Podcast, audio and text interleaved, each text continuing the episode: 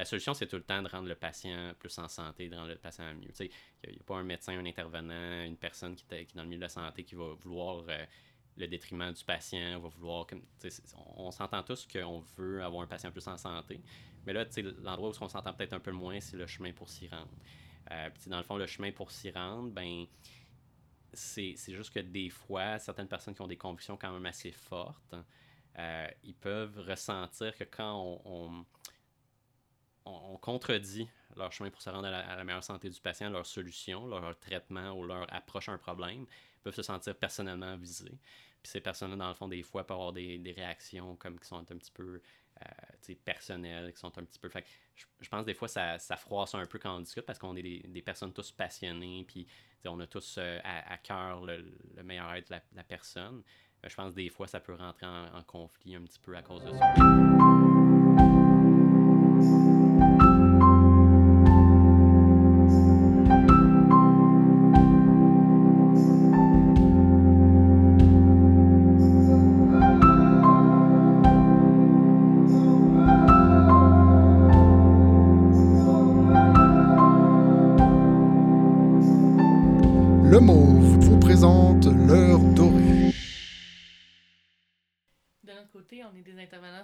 Puis souvent nos proches vont euh, nous questionner par rapport à, exemple, la DPJ, euh, la toxicomanie, euh, une intervention à faire auprès d'un aîné ou des choses comme ça. Est-ce que toi, dans ton entourage, ils ont tendance, lors d'un souper de famille, de te poser des questions sur une situation médicale ou puis comment tu réagis quand ça arrive? Euh, ouais, je dirais que souvent les personnes ont des questions un petit peu ponctuelles, un peu aléatoires sur la santé. Là. Souvent, c'est soit des, des sujets d'actualité, comme par exemple la pandémie. C'est clair que ça a créé un besoin euh, d'information quand même assez criant pour les personnes. Fait que même si je suis pas un spécialiste en, la matière euh, d'infectiologie, tout ça, j'ai certaines connaissances de base. Donc, euh, ça, on, est, on devient la personne ressource. Donc, quand les gens ont des questions médicales ou. je dirais que les personnes sont relativement curieuse. Euh, je pense qu'il y a des personnes qui sont plus curieuses que d'autres qui posent plus de questions. Là, je le vois dans mes cercles d'amis, mes cercles de, famille. Il y a des personnes qui, qui me posent beaucoup plus fréquemment des questions. Puis je pense que cet intérêt-là, face à en savoir plus, ben, je pense que c'est un comportement qui est quand même assez protecteur puis qui, euh, qui favorise l'adoption des habitudes de vie saine. Je pense que la curiosité, c'est un, un, moteur pour la santé. Là. Je pense que d'essayer d'en apprendre plus sur, euh, la santé ou euh, le, la prévention des maladies, tout ça, je pense que c'est vraiment euh, un comportement super à adopter. Euh, c'est clair que dans les réunions de famille, euh, quand il y a une question médicale, on devient un, un, petit peu l'expert de la famille. Là, fait que, on répond aux questions, même si c'est pas notre champ d'expertise. Moi, je suis résident pour des problèmes adultes. Je ne suis pas résident en pédiatrie, mais ça m'arrive dans des personnes, par exemple, qui me posent des questions sur leur enfant, sur Facebook mon enfant, par exemple, fait de la fièvre, qu'est-ce que je fais? je suis sûr, je, je leur donne des, petits avertissements comme quoi je suis pas spécialiste en la matière, mais euh, on devient souvent la personne de référence, puis on, essaie de répondre aux questions euh, dans notre champ d'expertise. Il ne faut pas dépasser notre champ, notre champ d'expertise, mais oui, on, vient à répondre à plusieurs questions euh, personnes dans notre entourage. Puis toi, comme est-ce que ça comment dire est-ce que ça te plaît de, de, de pouvoir y répondre ou des fois, t'aimerais ça comme avoir un souper puis te dire comme ben à soir, je suis pas médecin. Ah non, moi ça me plaît vraiment de répondre. Je pense que je trouve ça très intéressant quand les gens se demandent curieux alentour de moi. Puis moi, c'est vraiment mon plaisir de, de, discuter avec des gens qui ont un intérêt à en savoir plus sur la santé en général, peu importe le sujet, même si c'est pas dans, dans mon domaine d'expertise. Puis non, moi j'accueille ça avec la, la porte ouverte. Euh, j'adore ça, discuter avec les gens, puis leur apprendre. Puis les gens aussi en, rétrospective aussi, ils, m'apprennent sur leur vision de certains problèmes de santé, puis euh, leurs convictions, puis leur expérience personnelle. Fait que euh, je pense que c'est un, événement qui, nous fait grandir tous. D'un autre côté, comment tu te sens lorsque des gens jouent euh, les pseudo-professionnels, on pourrait dire, et te confrontent sur ton champ d'expertise? Ben, moi, je, je, le prends vraiment euh, d'une manière ludique. Là. Je pense que les personnes, souvent, quand ils adoptent des comportements comme, comme ça autour de moi, c'est des personnes que je connais. Fait il joue un petit peu à l'avocat du diable pour le plaisir. Mais par contre, je dois dire que je, je prends assez ça négativement quand c'est fait dans les médias ou dans les, euh, euh, dans les chez les personnes qui sont vulnérables. Là, comme il y a eu des, euh, il y a eu des épisodes récemment de personnes qui ont été accusées d'exercice de, illégal de la médecine dans la, dans les médias. Donc, je pense qu'il faut faire très attention. Là, des, des pratiques. Il y a des pratiques, dans le fond, qui, qui visent à prévenir certains cancers ou à traiter certains cancers. Puis, par exemple, que j'ai entendu récemment dans les médias. Puis, ces pratiques-là, chez les personnes vulnérables qui croient un petit peu à tout ce qu'on leur dit, mais ça peut retarder euh, le contact avec le médecin ou le contact avec le système de santé. Puis ça peut retarder des diagnostics qui initialement auraient été traitables, mais qui finissent par, étant donné ces pratiques-là qui sont douteuses, euh, à devenir comme euh, létales. Donc, ça, ça, pour, être, pour, être, franc, ça me fâche. par exemple, aussi, on a le courant d'anti-vaccins qui, qui est très populaire dans les médias, qui qui avec des moyens un petit peu orchestrés pour diminuer euh, la, validité des vaccins, puis de euh, faire croire aux gens qu'il y a des effets secondaires plus graves qu'ils le sont en réalité, euh, ou qu'il y a des, des, complots économiques qui sont orchestrés par les gens qui font les vaccins. Ça, je pense que c'est vraiment... ça peut nuire à la santé globale des gens. Là, donc, donc quand il y a des gens, par exemple, sur les médias sociaux qui apportent des comportements comme ça, des fois, ça, je trouve ça un peu fâchant pour être franc. Mais je pense qu'il faut traiter ces personnes-là quand même avec du respect parce que si on se met à escalader puis à provoquer les gens, souvent les personnes ne le savent même pas, euh, qui ont des croyances qui sont erronées. Fait que, je pense qu'il faut adopter ça avec tact. Il ne faut pas non plus comme euh, insulter, invectiver ces gens-là. Je pense qu'il faut vraiment les approcher avoir un dialogue, euh, un dialogue sensé. Puis je pense que quand ces personnes-là, dans leur cheminement, ils vont être rendus à être ouverts d'esprit puis à comprendre certaines réalités, là, euh, je pense que ça, ça va être euh, le mieux pour tout le monde. Je pense non plus qu'il ne faut, pas, euh, faut pas se considérer comme étant le grand expert qu'on sait tout. Là. Je pense que l'esprit de base d'un scientifique, c'est qu'on sait, on sait pas tout puis qu'il y a souvent des, aspects qu'on qu'on ignore, parce que si on savait tout, ça va à l'envers de la science. Je pense que la science, c'est de, de dire qu'on on connaît une certaine euh, proportion euh, de connaissances, mais qu'il nous en manque beaucoup encore à comprendre. Fait je pense, pour rapporter un, point qu'on a fait plus tôt, je pense qu'il faut rester humble dans cette relation-là avec la connaissance puis la science. Puis, étant donné ça, je pense que si on garde cette attitude-là, on, on, va se faire plus respecter par des personnes, par exemple, qui ont plus tendance à contredire ou à, aller contre le courant. Puis en gagnant le respect de ces personnes-là, ben, on pourra avoir euh, un dialogue qui va être productif. En intervention, on a souvent ben pas souvent, on a plusieurs écoles de pensée selon le type d'intervention, selon le type euh, d'éducation puis de philosophie qu'on a eu à tout dépendant de l'université aussi. Comment ça se passe lorsque, disons, euh, deux ou trois ou quatre casologues discutent sur le cas d'un patient? Euh, est-ce que ça arrive justement que les écoles de pensée divergent? Parce que c'est peut-être ton collègue qui t'a étudié ou quelqu'un qui vient d'une autre université euh, est-ce que le respect est quand même là ou est-ce que votre passion pour le métier, votre passion pour, pour cette discipline-là prend des fois le, le dessus? Ah, c'est une question très intéressante. Mais je pense que effectivement, c'est toujours fait dans le respect. Je pense que c'est vraiment de discuter des cas plus complexes entre collègues. Puis, euh, toujours quand c'est fait dans le but d'améliorer la santé du patient dont on parle, euh, je pense que c'est très productif et très bénéfique pour le patient. C'est sûr que, comme tu l'as dit, c'est des sujets euh, souvent qui nous rendent passionnés. Fait que je peux pas cacher que des fois, il y a des discussions qui sont euh, un petit peu flamboyantes, étant donné que on a tous des convictions, justement, qu'on, dans ces discussions qu'on rentre en conflit. C'est-à-dire que on, approche des, des, points de vue qui sont parfois différents différents chemins pour se, pour se rendre à la solution. au final, ça finit toujours qu'on a le meilleur intérêt du patient en tête. Euh, je pense que ces discussions sont vraiment bénéfiques dans les cas qui sont plus complexes. C'est clair que les cas qui sont simples, on n'aura pas vraiment. Euh, midi à 14 heures, il n'y a comme pas personne qui va dire ah, Ok, c'est correct de fumer, puis euh, on, on, l'arrêtera pas de fumer. Là, mais dans les cas plus complexes qui sont pas si évidents que ça, ben, c'est là que les, discussions entre collègues vont rentrer en bénéfice. Puis souvent, on, on a ce qu'on appelle des lignes directrices aussi en médecine pour nous, pour nous guider un peu dans ça. Puis les lignes directrices, ben, c'est plusieurs questions comme un petit peu plus complexes, comme j'expliquais, où est-ce qu'il y a un, des panels, par exemple, de 10 personnes qui se parlent de ce sujet-là. puis se disent, OK, est-ce qu'on est en accord avec ce point-là ou pas?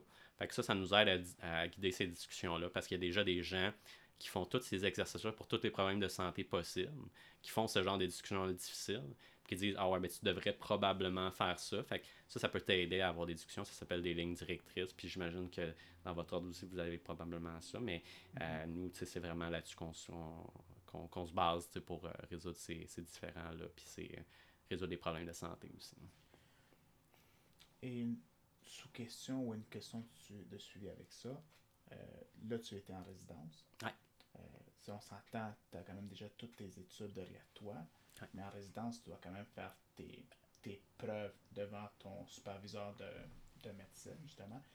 Est-ce que ça t'est déjà arrivé ou as-tu déjà été témoin, justement, que euh, un résident ne soit pas en accord ou croit fermement à la solution qu'il propose, mais que son superviseur de médecine ou son médecin euh, chef, comme on dit, euh, lui dise de ne pas aller vers, vers sa, sa vision de faire puis de suivre ce qu'il y avait? Oui, ça arrive périodiquement. Puis c'est d'ailleurs le sujet de euh, comportements un peu déplorables. je dirais que ces comportements-là sont un peu. Euh, c'est marginal. ça n'arrive pas fréquemment, mais on parle d'intimidation à, la résidence et tout ça. Puis moi, j'ai été témoin. Euh, je ne mentionnerai pas où, quand, comment, mais j'ai été témoin de situations où est-ce que justement le résident avait comme conviction qu'un traitement euh, donné était le meilleur pour le patient, puis que le patron non. Puis le patron en question aurait diminué les capacités personnelles du résident à, cause qu'il ne s'en donnait pas par rapport au traitement. C'est sûr que dans cette situation-là bien précise, le patron avait raison, mais euh, des fois c'est déplorable de voir qu'il y a des attaques un peu personnelles, euh, dégradantes, humiliantes aussi dans le milieu de la santé. Euh, ben, je pense que ça revient un petit peu à la discussion qu'on a dit, on veut tous le bien-être du patient. Fait de, d'avoir des discussions collégiales, je pense que ça, ça améliore les, ça améliore la qualité des traitements. Euh, puis ça, ça nous amène à notre but commun euh, plus facilement. Fait que je pense pas qu'il doit y avoir des, des, des, insultes ou des, des, des, atteintes à ces résidents-là. Moi, personnellement, j'ai pas été pas été vraiment victime de d'intimidation, mais j'ai été témoin dans certains milieux de stage, à certains moments que justement quand il y avait des différents dans le euh, la vision de certains problèmes de santé de, patients ou de traitement qui avaient des, euh, des épisodes d'intimidation. Puis ça, je trouve ça déplorable. Ça nous amène maintenant à notre segment mécanisme social. Euh, faisant partie d'une équipe de santé et de services sociaux, quelle action que vous posez en équipe auprès de la communauté qui te rend fier? Ben, je pense que les, les éléments qu'on apporte à la communauté, c'est vraiment les, les des éléments d'éducation, euh, justement, des, des, des, patients puis de la, société. Là. Il, y a, il, y a des, euh, il y a des événements, justement, de euh, prise de conscience, de sensibilisation par rapport à différents problèmes de santé. puis ces problèmes de santé-là, par exemple, les maladies coronariennes, les infarctus ou l'insuffisance cardiaque. des fois, les, les personnes dans la société ne sont pas nécessairement toujours au courant de ce que c'est, de, de qu'est-ce que ça mange en hiver, puis euh, peuvent ne pas savoir les signes aussi, par exemple les AVC ou, euh, ou ces choses-là. Puis, de, de, de, reconnaître les signes précoces, ça peut sauver des vies. Là. Fait que je pense que euh, ce qui me rend fier en général de ma profession, puis de, de, de, mon milieu de travail, c'est qu'on essaye toujours de conscientiser les, euh, les, personnes par rapport aux réalités médicales, par rapport aux, symptômes de certaines maladies, par rapport à l'existence de certaines maladies, pour que les gens reconnaissent euh, les symptômes précurseurs, euh, puis se présentent plus vite à, l'hôpital quand, ça arrive. je pense que dans le fond, l'éducation continue qu'on fait quand on rencontre des personnes, des patients, c'est par rapport aux habitudes de vie, ça c'est vraiment important. je me répète souvent pendant l'entrevue, mais je pense que c'est le nerf de la guerre. Là. Je pense que quand tu rencontres des personnes puis tu leur, euh, tu leur fais de l'éducation sur euh, les habitudes de vie puis les problèmes de santé courants, euh, ça, je pense que c'est vraiment quelque chose qui me rend fier parce qu'on agit concrètement pour améliorer la santé des populations. Fait que ça, ça, nous ramène un peu à, à ce qu'on parlait tantôt, sensibilisation, prévention. C'est plus qu'on en parle, ben mieux on va, plus qu'on va améliorer dans le fond les habitudes de vie des gens, puis fait que ce que, ce que tu apportes, dans le fond, ça serait que euh, avec ton équipe, ben, vous vous assurez constamment de transmettre cette éducation-là, euh, que ce soit à vos patients ou à la communauté, pour justement faire en sorte que l'avenir soit plus sain.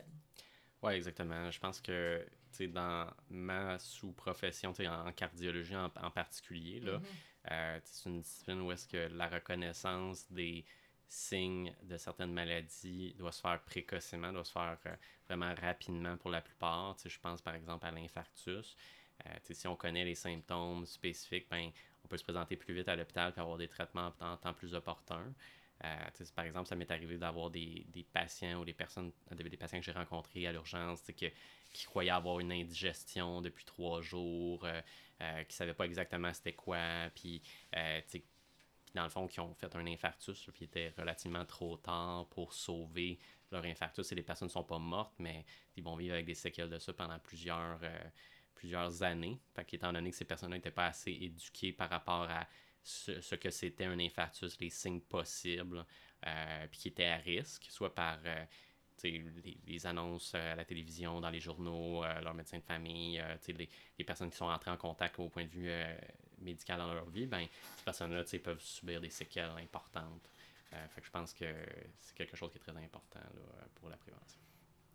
C'est surprenant ce que tu apportes là, c'est selon toi, étant au Québec où que l'accès médical est gratuit, on s'entend là, euh, n'étant pas dans un pays comme les États-Unis où que chaque rendez-vous médical a un coût, que, mhm. les gens pourraient avoir une, raison financière pour ne pas aller consulter un médecin, mais ici que, que tu peux aller consulter, ton médecin, euh, même si on se plaint que ça peut être long des fois, mais tu peux quand même aller le consulter gratuitement. Qu'est-ce que, selon toi, qu'est-ce qui fait que les gens ne vont pas consulter, ne vont pas davantage questionner sur, sur leur corps.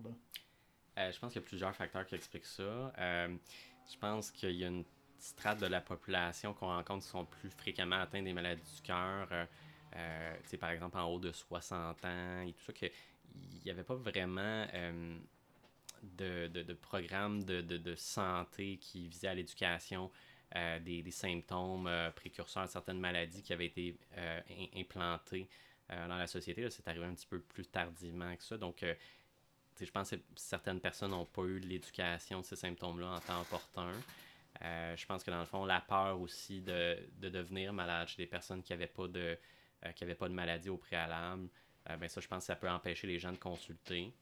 je pense qu'il y a aussi certaines personnes étant donné qu'ils n'ont pas de support social assez adéquat, mais que ça devient quasiment difficile euh, de se présenter à l'urgence à l'hôpital parce que, par exemple, euh, une telle personne peut être prochain aidant pour euh, une autre personne. ça m'est arrivé souvent de voir des personnes qui ont eu des conditions cardiovasculaires urgentes et dangereuses pour leur santé, qui ne sont pas venus consulter à temps parce que, par exemple, leur conjointe était atteinte de la maladie d'Alzheimer, puis avait besoin d'un aide continue, puis ils ne savaient pas qui pourraient prendre soin de leur conjointe, par exemple. Si eux, euh, si eux étaient malades, puis les patients, il y avait une condition urgente. Rencontrer quelqu'un, par exemple, qui avait une condition euh, euh, cardiovasculaire qui nécessitait un traitement urgent, puis qui a refusé, par exemple, une opération, étant donné qu'il il était naturel pour une personne atteinte de la maladie d'Alzheimer, par exemple. Donc, fait que lui, ne voulait pas prendre le risque de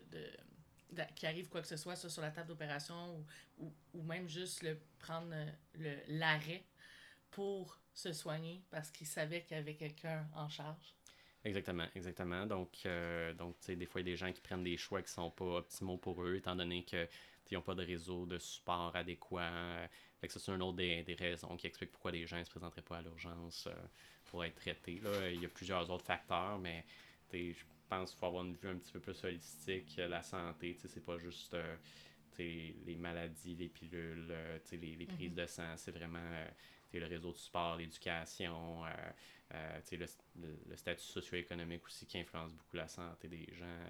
ça, c'est général à tous les problèmes de santé. C'est pas juste en, cardiologie, comme vous pouvez le deviner. Ta base, justement, c'est une situation justement de ne pas aller à, l'hôpital parce qu'on ne va pas laisser peut-être un proche. C'est souvent une, dynamique que les aînés en couple vivent. Hmm.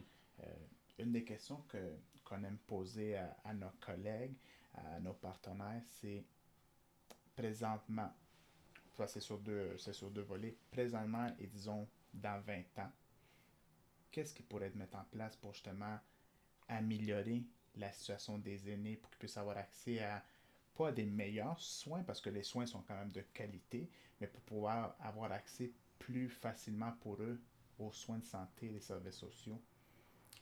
Euh, ben, je pense que dans le fond, le programme d'aidants naturels, je pense qu'il faudrait qu'on bonifie le programme d'aidants naturels.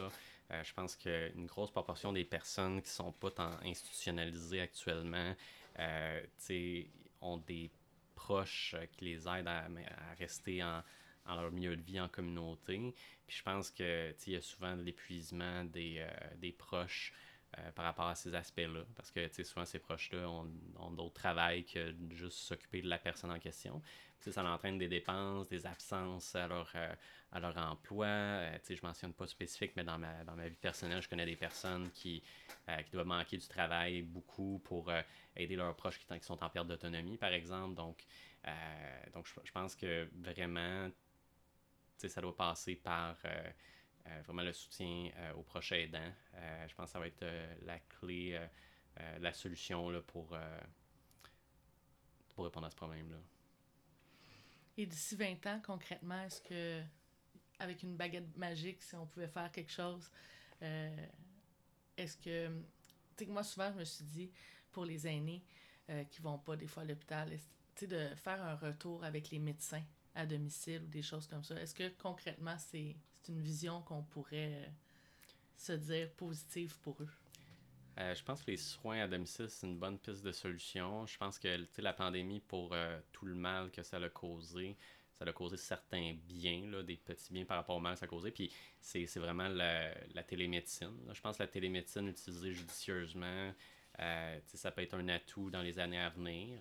Euh, je pense que les personnes plus âgées, par exemple, c'est difficile pour eux aussi parce qu'ils ne sont pas nécessairement familières, ces personnes avec la technologie. Fait que je pense qu'il faudrait qu'on trouve un moyen que ces personnes-là aient accès plus facilement euh, à des, euh, des moyens d'effectuer la télémédecine qui leur sont plus faciles d'utilisation. Parce que certaines personnes âgées qui sont super à l'aise avec la, techno. la techno. exactement.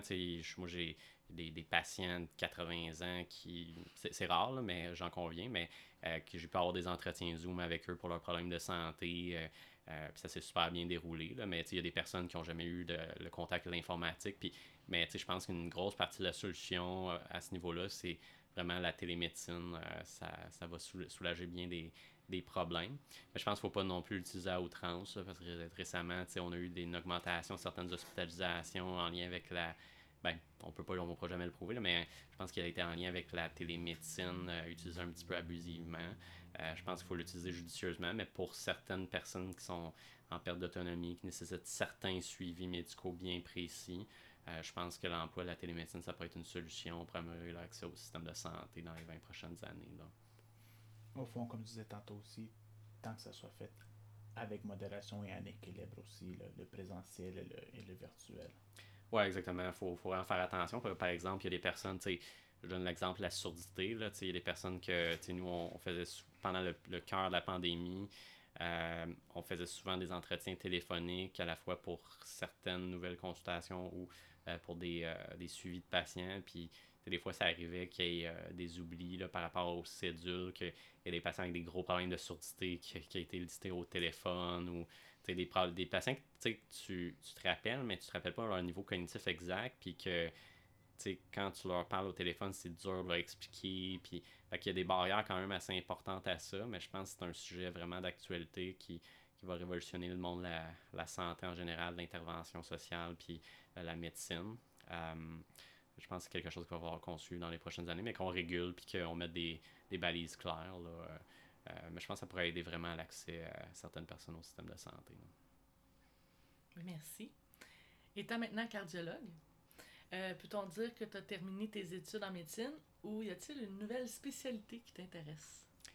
Euh, ouais, juste dans le fond, un petit rectificatif, c'est pas tout à fait, il reste quelques mois. Là. Il te reste quelques mois euh, encore. Mais tu sais, oui, c'est pas mal euh, complété. Ben, c'est sûr que moi, dans le fond, j'effectue actuellement le programme de, de clinicien-chercheur. Donc, la recherche, c'est quelque chose qui, qui m'importe beaucoup. Puis, j'ai des implications à cet effet qui sont en cours je pense que dans le fond, l'imagerie cardiovasculaire, c'est quand même un domaine qui est assez euh, intéressant pour moi, puis euh, dans lequel je suis confortable. Je pense que d'effectuer de, les diagnostics, puis de, de, renseigner autant les patients que les différents cliniciens qui ont des questions sur euh, la, la, fonction cardiovasculaire, la santé cardiovasculaire appliquée.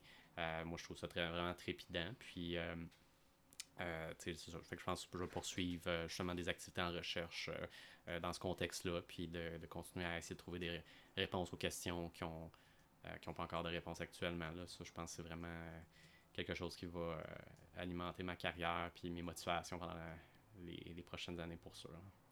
C'est cocasse parce que depuis le début que, que je t'écoute, je suis comme, mais ça, je les verrais en recherche, tu sais. Puis là, c'est là que tu me dis ça. Puis c'était, je m'en allais te lancer là-dessus, mais tu, tu as abordé tout seul. Fait que j'étais comme, bon, ben, moi, j'étais pas dans le champ.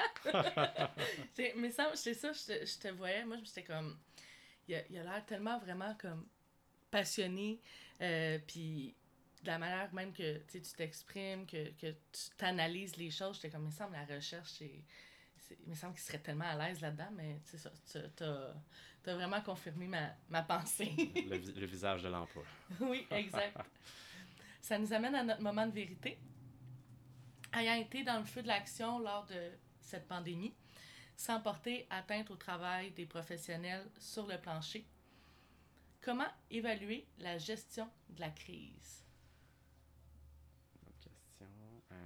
Euh, je pense qu'on a eu euh, des capacités de résilience quand même assez incroyables, le, milieu de la santé. Je pense que ça a été relativement bien géré. C'était des défis de taille qu'on ne s'attendait pas, puis euh, ça, demandait vraiment de se revirer sur un dixaine, comme on dirait en bon québécois. Mais je pense que vraiment l'agilité du système a été vraiment excellente. je pense qu'il y a eu par exemple des ratés en termes de communication, ça pourrait être franc. Là. Euh, je pense qu'étant donné qu'on n'avait pas toutes les réponses initialement, il y a eu certaines euh, prises de position, autant du système de la santé que gouvernemental, euh, qui ne reconnaissaient pas le fait qu'on ne savait pas encore les réponses à nos questions. je par exemple l'emploi du masque dans les milieux dans les milieux communs, dans les milieux de transport en commun ou les milieux de travail, ben, au début, il y a eu des problèmes de communication avec euh, les acteurs euh, euh, du milieu de la santé gouvernementaux. Là. On ne savait plus sur quel pied danser. Puis ça, je pense que ça, ça relève la transparence. Je pense qu'il faut vraiment... faut pas agir comme si on était omniscient, si on connaissait tout. Je pense que encore une fois, c'est un, un, devoir d'humilité pour faire des parallèles comme avec des questions précédentes. Je pense que je pense que quand, quand on ne connaît pas la réponse, faut, faut simplement qu'on dise qu'on ne connaît pas la réponse encore, puis qu'on travaille fort euh, à aller chercher euh, cette information-là. Euh, puis je pense aussi qu'un des ratés, ça a été vraiment aussi de polariser les différents champs de pensée. Là, je pense que autant que les mesures sanitaires, ça tombait sous le sens euh, pour le personnel médical, pour les personnels euh, qui, qui agissaient au point de vue socio-sanitaire. Je pense qu'il y a des personnes qui avaient des, des points de vue opposés, euh, que j'étais personnellement en désaccord, mais qui étaient contre les mesures sanitaires, euh, contre les vaccins. Mais je pense que ces personnes-là n'ont pas été traitées avec assez de respect, même si leur point de vue, j'étais en désaccord, puis que souvent il y avait des lacunes importantes, puis puis je pense que le fait que ces personnes-là ne se sont pas senties comme respectées, euh, même euh, ridiculisées, euh, ben, ça a augmenté leur animosité envers le système de santé et les mesures sanitaires. Puis ça a fait en sorte que ces personnes-là ont recruté d'autres personnes qui suivaient leur champ de pensée. fait que je pense que dans le fond, il faut qu'on soit compréhensif face au point de vue des autres à l'avenir. Euh, je pense qu'il faut qu'on soit plus transparent. Euh, je pense qu'il faut qu'on dise exactement pourquoi on fait certaines mesures.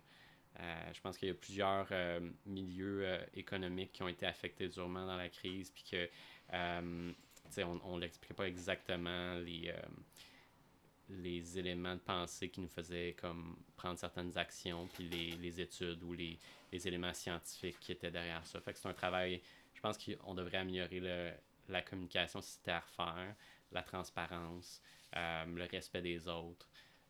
je pense que c'est vraiment des points qui auraient été améliorés, mais pour les points forts de notre prise de crise en tant que société, je pense que ça a été l'agilité de la société en général aussi, puis du milieu de la santé.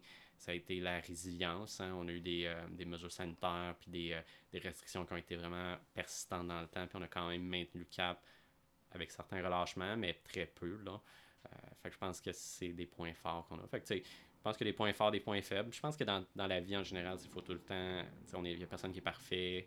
Euh, je pense qu'il faut vraiment analyser ce qu'on fait, voir c'est quoi qui est amélioré, c'est quoi qui est, qui est bien fait. Puis pour euh, travailler vers une société, puis une société meilleure, puis d'être meilleur nous-mêmes, il faut, faut travailler à ça. Sinon, je pense, pense que c'est vraiment la meilleure attitude à adopter c'est de ne pas avoir peur de regarder en arrière puis de retravailler sur euh, nos, nos erreurs, de voir les erreurs puis de se dire, ben regarde, la prochaine fois, euh, on pourrait le faire comme ça au lieu de juste fermer les yeux puis. Euh, oui, exactement. Ça, c'est le concept du debriefing. Là. Fait que vraiment, mm-hmm. de...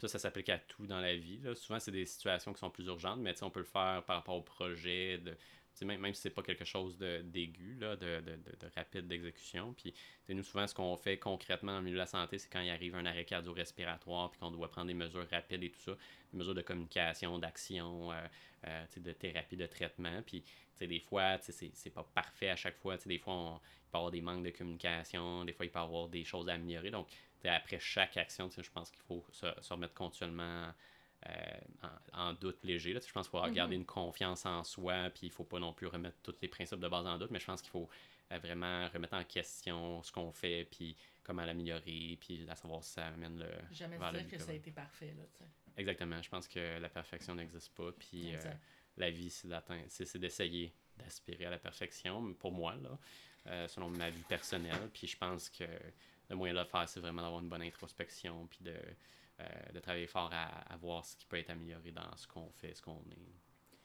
Cette façon d'approcher justement la crise et l'évaluation de la crise, tu parles justement de debriefing, de comparaison. Est-ce que c'est un peu cette dynamique-là qui te pousse à aller en recherche en cardiologie plus tard? Je dirais que c'est la curiosité. Je pense que. Hum, puis oui, effectivement, là, je suis d'accord. Le, le débriefing, de, de revoir un petit peu ce qu'on fait, puis l'amélioration, c'est le sujet certain euh, de mes intérêts en recherche, c'est de voir comment on peut améliorer euh, la qualité des soins. Euh, par exemple, récemment, j'évaluais c'est quoi l'impact d'un délai de, de suivi plus long, plus court par rapport à certaines maladies, l'insuffisance cardiaque, puis on, on, a trouvé que tout facteur confondu, ben, de, de, de, voir les personnes plus rapidement après leur sortie de l'hôpital, ben, ça peut être bénéfique pour les empêcher de revenir de manière urgente à l'hôpital ou de, euh, de décéder. Euh, donc, je pense que de se remettre en question, c'est se poser les bonnes questions. Puis en se posant les bonnes questions, ben, on obtient les bonnes réponses. Puis quand on obtient les bonnes réponses, ben, on, fait de la bonne recherche. Fait que, je pense que c'est comme ça que j'aurais à répondre à la question. Euh, je pense que c'est aussi ma curiosité de nature, je pense, qui, qui me drive à, aller en recherche. Puis à tout le temps essayer de répondre aux questions, soit les miennes ou soit les celles du milieu ou les autres que les autres euh, acteurs euh, du système de santé ont pour, euh, pour essayer d'améliorer. Avec la fermeture de certains départements de soins par manque de personnel, étant médecin, qu'est-ce qui cause selon toi la pénurie de professionnels et pourquoi certains médecins quittent le réseau et parfois le Québec? Euh, je pense qu'il y a deux volets à cette question-là. Je pense qu'il euh, y a le volet des professionnels, euh, outre les médecins, puis le, volet des médecins par rapport à cette question-là bien, spécifique. Là. bien comprendre, je pense qu'on on est comme un égal avec, avec toutes les personnes, tous les professionnels et tout ça. Je trouve qu'on on devrait être sur un pied d'égalité tout le monde. Là. Mais cette question-là se répond vraiment en séparant deux points.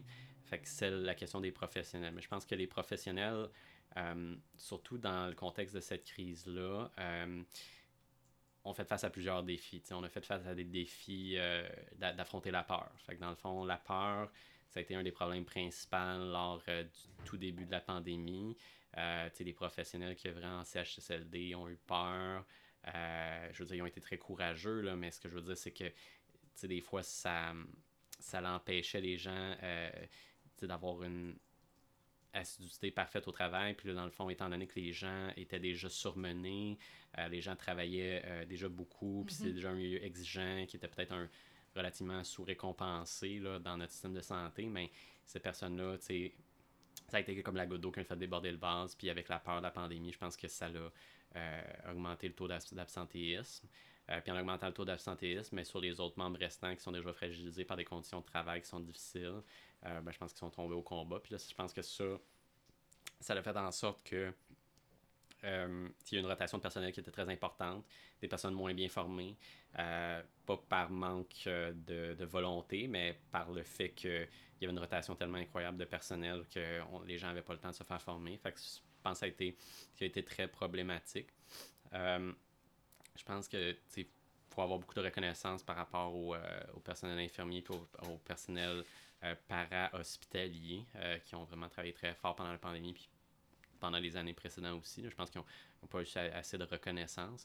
Mais je pense que ça, c'était comme. La pandémie, ça a été un peu la goutte d'eau qui a fait déborder le vase, qui a fait en sorte que les gens euh, ont, tombé plus facilement malades, soit psychologiquement ou physiquement. Euh, outre la COVID, je parle, c'est sûr qu'il y a des gens mm-hmm. qui ont tombé au, combat puis qui ont, qui ont, attrapé la COVID et tout ça, mais je pense que ça a infligé encore des blessures psychologiques, des blessures aussi même physiques, étant donné le, le surmenage, puis que ça a forcé la, fermeture de certaines, euh, euh, de certaines unités de soins. Puis, ça, ça fait un effet domino. Là. Donc, la fermeture d'une unité de soins, ben, je veux pas, il y a un, nombre fixe de malades, donc euh, la charge de travail reste la même. Donc, ça crée du stress plus sur les autres personnes. Puis, euh, je pense aussi que notre société, il y a un vieillissement continu de la population. Fait que, veux, veux pas, on est de moins en moins de jeunes pour plus en plus de personnes plus âgées qui sont pas nécessairement toujours en, voie de, de, travailler. Fait que ça crée un stress quand même assez important. Euh, puis je pense que dans le fond, euh, aussi, euh, un autre aspect par rapport à la clarification des volontés de soins, là, ça c'est quelque chose, je pense, qui, qui, est un problème dans la société actuelle en, termes de médecine, c'est que la mort puis les, situations de fin de vie, c'est tabou. fait que là, les personnes ne savent pas exactement ce qu'ils veulent rendu à la fin de leur vie, donc ils utilisent de manière disproportionnée les soins de santé, alors que peut-être que si on leur demandait, certaines personnes qui sont en situation de fin de vie désiraient juste, par exemple, des fois des soins de confort, nécessiterait une utilisation moins grande des ressources plus intensives, par exemple les soins intensifs, les, les, milieux soins aigus. Euh, fait que ça, je pense que c'est un devoir qu'on a chacun de euh, discuter avec nos proches, puis des personnes aussi, puis de nous-mêmes, de nos volontés en, en, cas de, euh, de maladies graves ou de maladies incurables, parce que ça, ça améliorerait justement l'efficacité des, soins de santé. Puis, parce qu'il y a une grosse proportion des coûts en, termes de, de, soins de santé, euh, puis l'utilisation des ressources qui sont dans les dernières années de vie des patients. Euh, fait que les gens, c'est correct, même si tu as une situation qui est grave et tout ça, de vouloir un traitement intensif, ça, loin de moi l'idée de dire que ce n'est pas correct, mais il y a des gens qui reçoivent des soins relativement intensifs, pas une, euh, manière figure, de manière figurée, je veux dire qu'ils reçoivent des soins actifs dans des milieux de soins aigus, que si on leur demandait que dans le fond, ce niveau-là de soins serait inapproprié pour eux, puis ils voudraient juste retourner à la maison, puis, euh, puis, vice-versa. Fait que je pense de clarifier le niveau de soins, euh, ça pourrait améliorer beaucoup la résilience de ces unités-là, puis euh, d'améliorer aussi la charge de travail, puis ça, c'est des petites pistes de solutions. Là. Je ne pense pas révolutionner le milieu de la santé en disant ça, mais c'est ma vision c'est ma vision des choses, je dirais.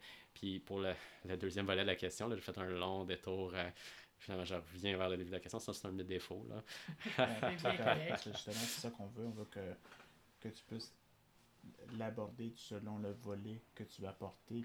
Si on s'entend que Pour nous, la question est simple et courte, mais on, s'entend que la réponse n'est jamais aussi simple que la question. Là. Je pense que pour en ce qui a trait aux médecins, puis l'exode, euh, l'exode des médecins, ben c'est un phénomène quand même assez important. Puis je pense que ça, ça, a lieu avec la planification des effectifs médicaux, là, le recrutement. Parce que le, le, processus de formation des médecins euh, spécifiquement, c'est un processus qui est très long. Là, quand, dans le fond, moi, de, de A à Z, quand j'ai commencé à être dans les hôpitaux en termes de, de stage, euh, ben, ça se passé comme sept ans entre ce moment-là puis, puis aujourd'hui. Puis ça, c'est juste depuis la fin de mon université. Puis depuis l'entrée en médecine, ben c'est comme 11 ans. Fait il faut, faudrait prévoir les besoins comme 11 ans en, avance. ça, c'est comme imprévisible. Fait dans le fond, les effectifs médicaux sont calculés des nombreuses années en avance. Fait que je pense que c'est là que la difficulté est. Parce que si on a trop de médecins dans un, qui vont aller dans un certain milieu, ou, pas, ou pas assez, ben, c'est très difficile de prévoir beaucoup d'années en arrière, en avance, pardon. Fait qu'étant donné ça, ben, il, arrive certains milieux, euh, soit de milieux pratiques comme régionaux, comme par exemple Montréal, Québec, euh, différentes villes qui sont comme plus prisées par certains. Ça crée une imbalance. Fait que ça fait en sorte qu'il euh, y a peut-être trop de médecins qui veulent aller à un certain endroit versus d'autres. Fait que, puis qui ont certaines aspirations professionnelles. Fait que donc, pour rechercher leur aspiration professionnelle puis leur, leur aspiration de milieu de vie, ils vont aller dans d'autres provinces ou d'autres milieux euh, en dehors du pays. Là, donc, je, pense que c'est un des problèmes. Je pense pas que c'est un problème de salaire. Les salaires euh, au Québec euh, sont quand même relativement importants comparés aux autres provinces. puis, c'est quand même compétitif par rapport aux autres milieux dans le monde. Là. mais je pense pas que c'est un gros aspect actuellement, là, selon moi. Là. mais c'est sûr que ça joue un, certain rôle, mais c'est moins. Je pense que c'est vraiment la planification des effectifs médicaux qui est, qui est difficile. Là, de, le planifier plusieurs années en avance. Prochaine question. Et sans toi tout à l'aise de nous dire que tu ne veux pas y répondre aussi. Comment te sens-tu en tant que médecin lorsque tu vois les dirigeants politiques euh, essayer de diviser un peu la population, disons que là, pendant la pandémie, on va aller chercher des médecins qui vont être payés à 200 pièces et que là, tu vois la population, voyant cette information-là, se fâcher contre tes collègues, se fâcher même des fois de la part d'autres professionnels de la santé et des services sociaux, euh, voir cette division ou cette euh, drasticité au fond envers ta profession de la part de, des dirigeants, parce que c'est quand même eux autres qui causent cette euh, hostilité non nécessaire. On s'entend, là, c'est pas, pas les médecins qui sont allés aider dans les CHLD qui ont demandé d'être payés 200$ de l'heure. Là. Mm-hmm. Euh, ouais, je pense que c'est une manière d'instrumentaliser le sentiment de la population par rapport aux euh, négociations euh, salariales et de la rémunération. Là. Euh, je pense que dans le fond, c'était peut-être excessif comme offre pour aider en CHSLD quand on faisait appel à l'aspect un petit peu plus humaniste, mais en contrepartie, il faut comprendre que certaines personnes auraient diminué leur salaire euh, horaire par rapport à le travail qu'ils auraient fait dans CHSLD et leur travail actuel. Euh, mais je pense que dans le fond, c'est un petit peu disproportionné comme offre. Euh, je pense que dans le fond, le, le fait de d'identifier le salaire comme plus élevé comme étant comme source de négociation, c'est un, un, peu un peu répréhensible. Je pense que il y a plusieurs aspects à tenir en considération là-dessus je pense que euh, il y aurait lieu dans le système de santé actuel à une meilleure redistribution euh, euh, des salaires et des rémunérations parce que on travaille en équipe. je pense que il, y aurait, il y aurait lieu de mieux homogénéiser les, les salaires. Là. je pense qu'il devrait quand même avoir un certain avantage salarial face à la profession médicale comparé aux autres professions, mais qui devrait être probablement amoindri par rapport à ce que c'est actuellement. Je pense qu'il faut que ça tienne en compte justement des, euh, des années d'études, puis euh, des implications. Mais je pense que pour avoir un système de santé plus résilient, puis euh, plus, plus efficace, il y aurait lieu à une meilleure redistribution des, des salaires, puis des, des avantages par rapport aux différentes professions versus la profession médicale en tant que telle. Je pense que ça faudrait que ce soit un équilibre entre ça, entre la, rémunération par rapport aux, années d'études qui sont quand même assez longues, mais comparé justement à l'effort aussi que les autres professionnels système de la santé fournit. Je pense qu'il y aurait lieu à, peut-être amoindrir les différences salariales. Euh, je pense que de, de, de, de, démoniser un petit peu euh, certaines intentions euh, de médecins par rapport à leur niveau salarial, ça je pense que c'est un peu répréhensible. Je pense pas que ça soit comme vraiment adapté en fonction de leur travail, de leur rapport. Puis, mais je pense qu'il y aurait lieu de faire certaines modifications dans le système de rémunération actuel. Il y a plusieurs euh, aspects de la rémunération qui sont questionnables par rapport aux, médecins actuellement, puis qui pourraient être amoindris de manière à favoriser le, euh, le salaire ou les avantages sociaux euh, de certaines autres professions dans le système de la santé. je pense qu'il faudrait qu'on ouvre un dialogue vraiment ouvert entre les différents acteurs impliqués dans cette question-là, puis qu'on euh, n'utilise pas des stratégies vraiment de, de mettre en conflit euh, les différents acteurs euh, du problème. Je pense que tous les acteurs doivent se présenter comme en unisson pour répondre aux questions de manière honnête, franche. Je pense pas qu'il devrait y avoir de tabou en termes de salaire ou des choses comme ça. je pense que il faudrait vraiment qu'on se pose des bonnes questions. Puis, les acteurs du système de la santé, les différents acteurs sont essentiels pour que le système de santé fonctionne. Je pense que il faudrait qu'on s'assure qu'il y a une certaine stabilité entre les différents acteurs du réseau. Je tiens à souligner ton équilibre dans ton attitude professionnelle. Tu sais bien marier la science et l'humain dans ton analyse et euh, ton approche euh, à ta profession. Ça m'amène euh, un peu plus vers, on va retourner plus vers la famille. on a parlé beaucoup des personnes âgées que tu côtoies autant dans ton domaine de profession, mais est-ce que tu aurais un aîné à nous présenter aujourd'hui? Un aîné à présenter, ben c'est Raymond, Raymond Biloc, là. c'est le grand-père de, de, ma copine. En fait, c'était là. Euh, malheureusement décédé cette année d'un cancer de la prostate. Euh, donc Raymond, euh, c'était vraiment un, homme qui était très érudit, qui connaissait tout. on pouvait lui demander des questions aussi triviales que c'est quoi la distance entre Montréal puis Trois-Rivières, par exemple, en termes de kilométrage, que de parle-moi de ton opinion au sujet du gouvernement actuel ou parle-moi de je sais pas, le tel événement historique, puis il y avait toujours la réponse à tout. Euh, c'est euh, un, homme qui était attentionné face à sa famille, euh, qui, portait les besoins de sa conjointe, puis de, de sa famille élargie avant les siens. c'est un homme qui était très qui était très débrouillard, puis qui, qui était très habile de ses mains, qui pouvait réparer n'importe quelle mécanique ou objet électrique, euh, puis qui faisait encore à 93 ans, 92 ans, les travaux sur sa maison, puis euh, euh, les entretiens sur sa génératrice, par exemple. Fait que je pense que c'est un exemple de vieillissement réussi. Là.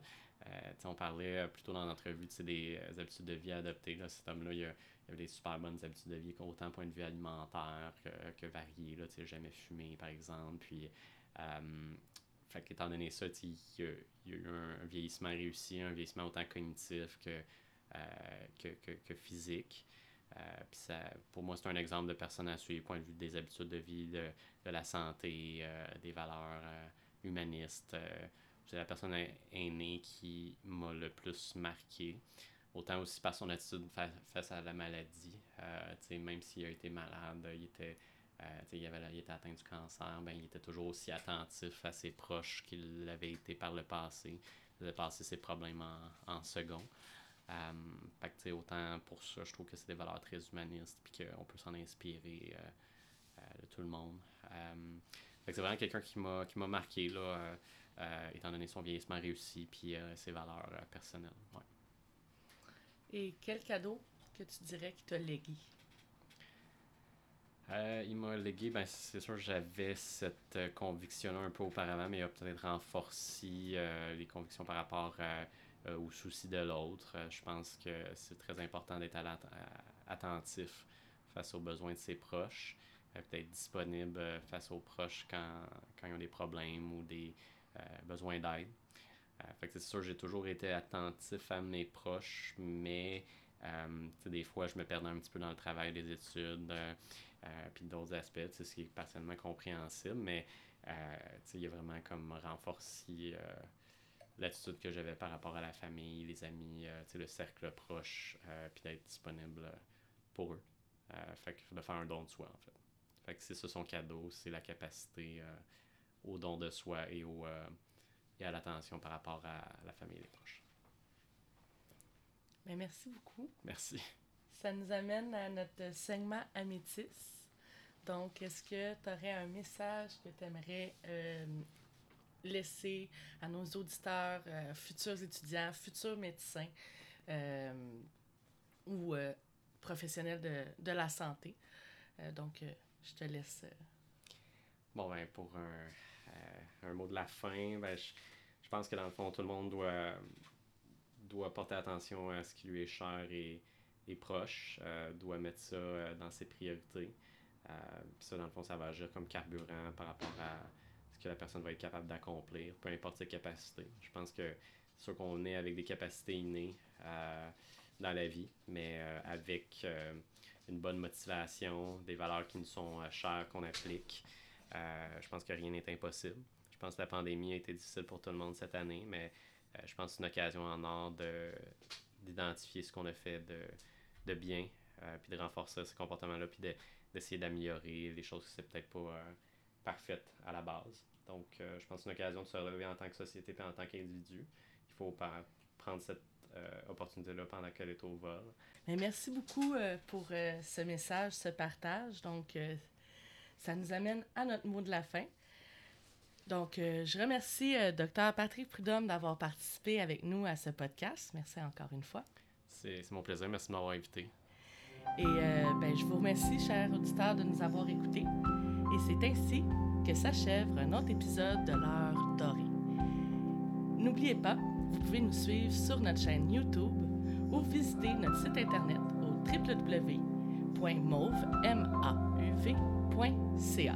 Sinon, pour assistance immédiate, n'hésitez pas à nous contacter au 514-708 MAUVE 514-708-6288.